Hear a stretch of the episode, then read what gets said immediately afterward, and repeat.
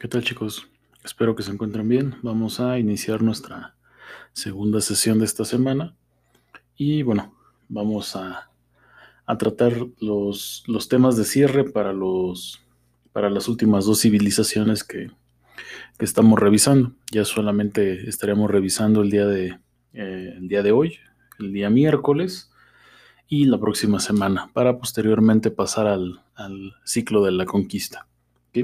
Y bueno, ustedes ya revisaron la información que, trabajamos el día lunes, eh, previo a, esta, a este podcast, en donde ya analizaron eh, y observaron ciertas características que, denotan la grandeza de, lo que fue eh, Tula.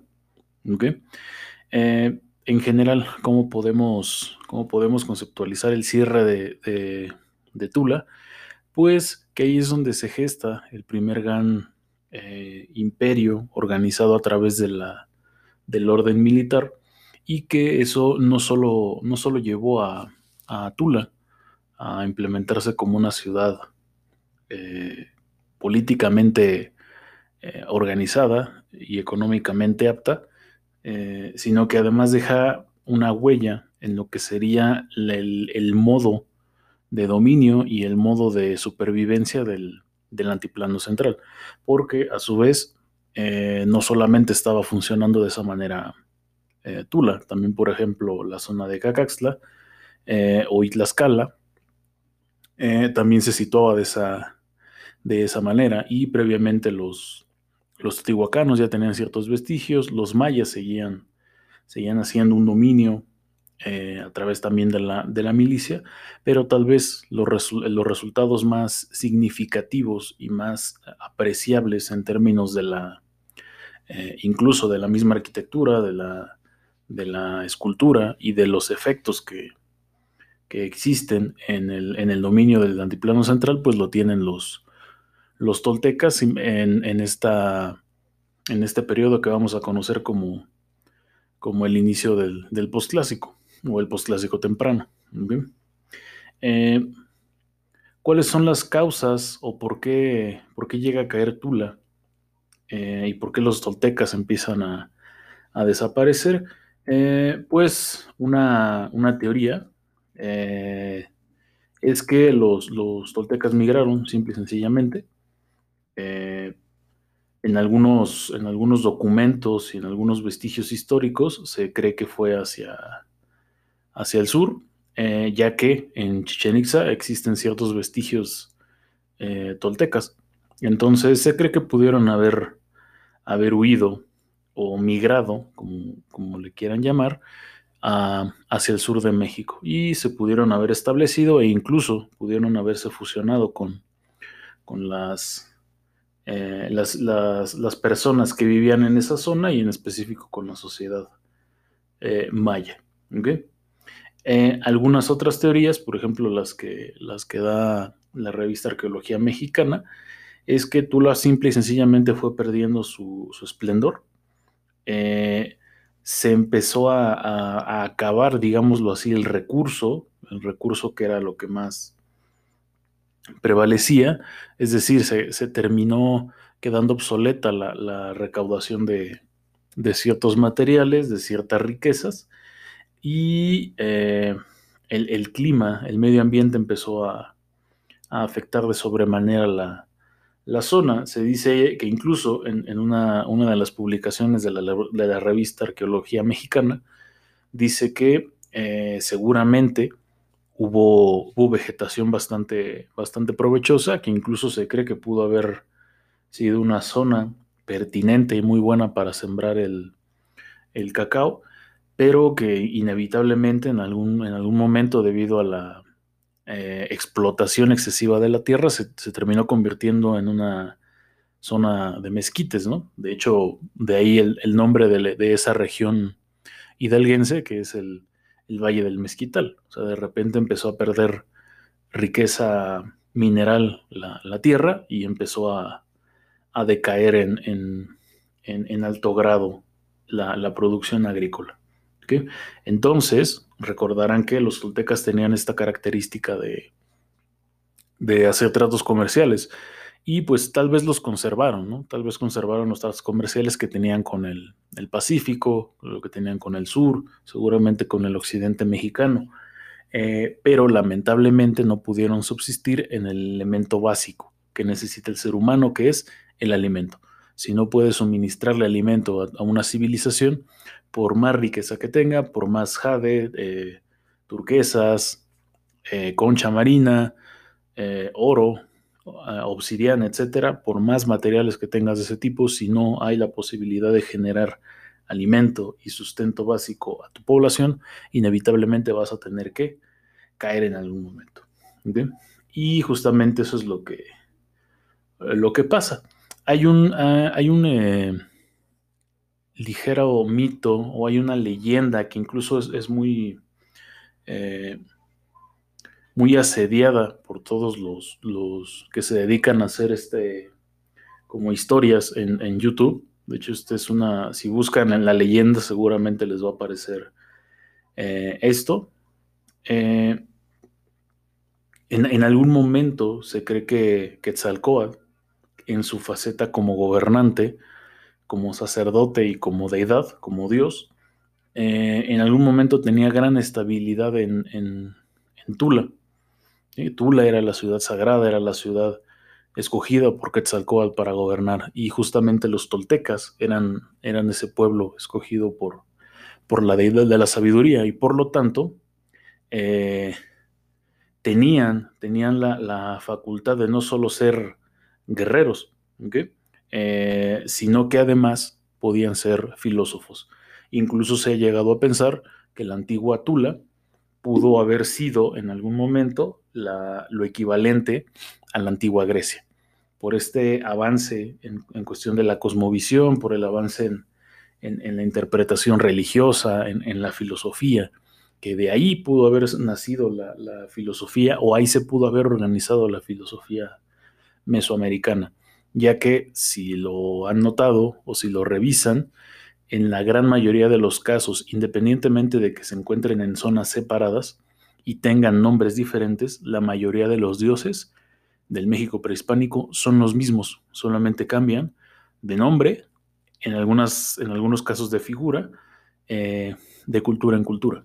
Pero generalmente siempre se, eh, se genera la, el culto o la deidad hacia el sol, hacia la luna, el agua, el viento, la muerte, eh, la sabiduría, las flores, los comestibles, eh, etcétera, etcétera, etcétera.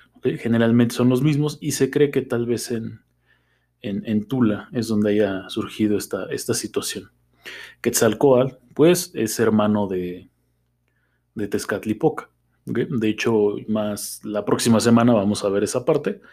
Eh, está está asimilado con, el, con un color, con los colores claros, y Tezcatlipoca con los colores oscuros. Entonces son una dualidad que, pretende generar una, disposición de dioses, o sea, son, eh, son, son, son, dioses supremos, pero también tienen versiones diferentes. No es que uno sea bueno y otro sea malo, porque esto, recuerden, lo bueno y lo malo, no existe en la religión mesoamericana. En la religión mesoamericana no existen las acciones buenas ni las acciones malas, no existe el, color blanco y el negro como, como contradictorios, sino funcionan como complementos. Eh, y bueno, en algún momento se dice que Tezcatlipoca, eh, al ver el poder que tenía su hermano en esa, en esa gran ciudad, la ciudad de Tula, eh, bajó al, plano terrenal al igual que su hermano eh, se convirtió en un anciano y le dio de beber pulque a Quetzalcoatl. ¿no? Quetzalcoatl embriagó, se, tomó demasiado pulque y una de las características de, Tezcatlipoca es que eh, él posee el famoso espejo humeante o el espejo de obsidiana. Y en ese espejo, si, según la leyenda, si tú te reflejas, puedes ver tu, tu destino, puedes ver tu verdadero, tu verdadero yo. Entonces Quetzalcóatl, al verse en el, en el espejo, se horrorizó debido a que él nunca, nunca se había visto, nunca había visto su reflejo y se miró por primera vez con, esa apariencia de serpiente, con, plumas, y no se gustó para nada. Eh, evidentemente, él estaba rompiendo así con, dos códigos básicos de los dioses y eh, decide exiliarse y sacrificarse por, por su pueblo.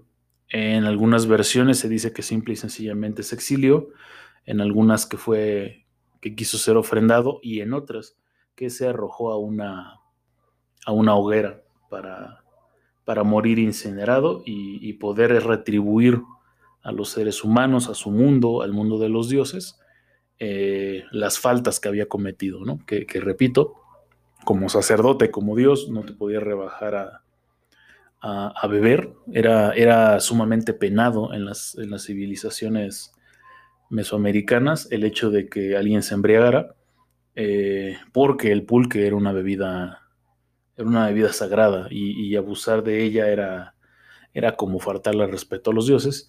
Y, eh, y, otra, negarse a sí mismo, negar su imagen al, verse en el espejo, pues también representó una, una gran falta.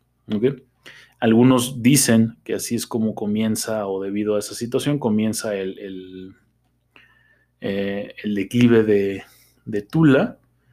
Eh, y bueno, en, algunos, en algunos casos, pues simple y sencillamente se resume con que, como todas las civilizaciones grandes y pequeñas, en algún momento tienden a tener una crisis y depende del, mantenimiento que le den a sus sociedades, es como van a salir de ellas.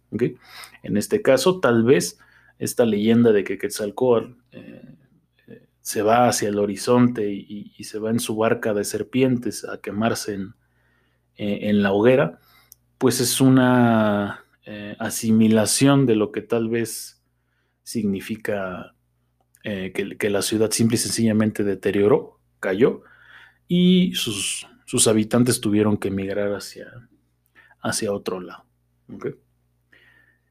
¿Y qué, va a pasar con los mexicas? Los mexicas llevan ya años migrando, llevan años desde que partieron de Aztlán, hasta cuando llegan al Valle de México, al lago de Texcoco, en 1325 aproximadamente, eh, y son enviados de Chapultepec, que es el primer, la primera eh, tierra que, tocan como, habitable ya para, posicionarse dentro del antiplano central, y después son, eh, enviados a, Tizapán, ¿no? como ya lo, lo, hemos visto, y afortunadamente para ellos, logran sobrevivir a las condiciones de este, de este drástico lugar que, pues, como ya les había comentado, no es apto para la, para la agricultura debido a que es un, terreno en donde hubo erupciones volcánicas y además tenía una gran concentración de serpientes venenosas como, como, como población animal principal, pero que, bueno, en, dadas las condiciones de, de, de chichimeca de los, de los mexicas, lograron dominar e incluso lograron adaptarla perfectamente a su, a su dieta. Pero pues eso no era todo, no, no, bastaba con, esta situación heroica de sobrevivir. Tenían que posicionarse si es que querían, eh, número uno, llegar a, la ciudad o al territorio que les había indicado Huitzilopochtli. Eh, y número dos, que además tenían que eh, posicionarse en un, lugar estratégico. Y como, era la idea en ese entonces, pues era a través de alianzas. Las alianzas son estrategias militares bastante productivas que si bien eh, al final tienes que repartir el poder, no, no lo concentras tú totalmente. Eh, generalmente son buenas estrategias en términos de, la obtención de la victoria. Ya posteriormente, de manera diplomática o a través de las armas, tú decidirás dentro de tu alianza quién, quién concentra el poder. Pero al menos en una primera instancia era la mejor, la mejor idea. Y así es como, eh, posterior a la muerte de Tezosomoc, que era el, el, señor principal de Azcapotzalco, eh, su hijo, Maxtla, toma el poder eh, y existe una idea de, generar un plan para poder eh, erradicar el, dominio de Azcapotzalco y posicionarse como una, como una nueva eh, figura política militar. En este caso, ¿con quienes se van a, aliar? La Triple Alianza se va a conformar por eh, México Tenochtitlan, es decir, por los, por los mexicatenoscas, eh, por el señorío de, de Texcoco, que es, este, claro, claro referente de, de y por Tacuba, por el señorío de, de Tacuba. ¿Cuál era la principal eh, idea de la Triple Alianza? Pues eh, generar de alguna, de alguna manera una visión de poblamiento o de generación de una ciudad diferente, no situarse como tribus, sino generar una, una ciudad eh, o lo que en algunos casos se le llama macroformación sociopolítica, es decir, que empieces a generar las ciudades no solamente por, el, por la cuestión de que ya ganaste la, guerra, tiene que ver más con un, pensamiento a futuro en términos del, dominio.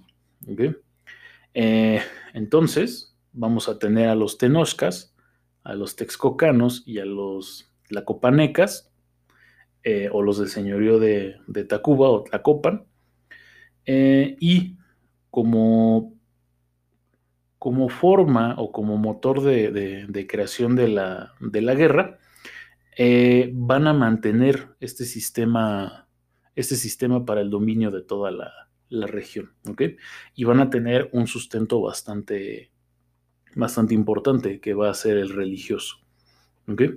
En primer lugar, pues evidentemente, seguramente lo que ustedes, lo que ustedes conocen más, pues son, son la, parte de los sacrificios. En el caso de los mexicas es muy común escuchar eh, como característica principal la parte de los sacrificios, pero los mexicas no son solo esos. También tenían un eh, modo de operación religioso que mantenía bajo control a los pueblos dominados.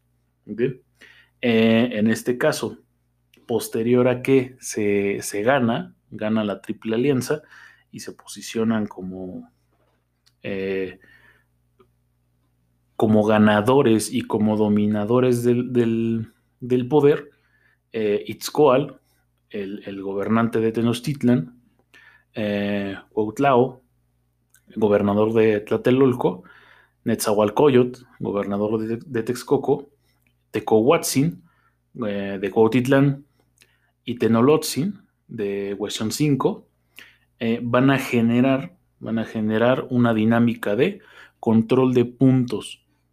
¿Cuál, es este, ¿Cuál es esta dinámica de control de, puntos? Es imposible pensar que una sociedad, por más agresiva, por más organizada militarmente, eh, tenga el dominio completo de una zona.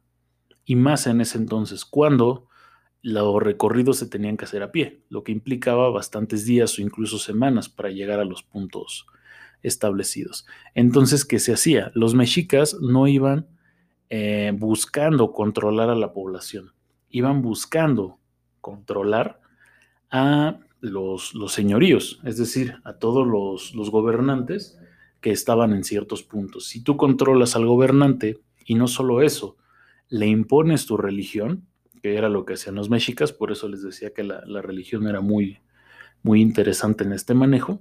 Si tú haces eso, puedes tener controlado casi la totalidad de un territorio, sin siquiera hacer un posicionamiento por la fuerza o un posicionamiento eh, a través de las armas. En este caso, repito, los mexicas, al igual que sus aliados, lo que empiezan a hacer es generar control de puntos escogen a los señoríos más fructíferos en términos económicos o más fructíferos en términos políticos, dominan al gobernante y posteriormente eh, tienen el control en sí de la, de la población. Bueno chicos, aquí vamos a detenernos por hoy. Recuerden realizar sus notas. Si tienen alguna duda, no olviden escribirme. Y eh, nos vemos hasta la próxima sesión, ¿vale? Que estén bien.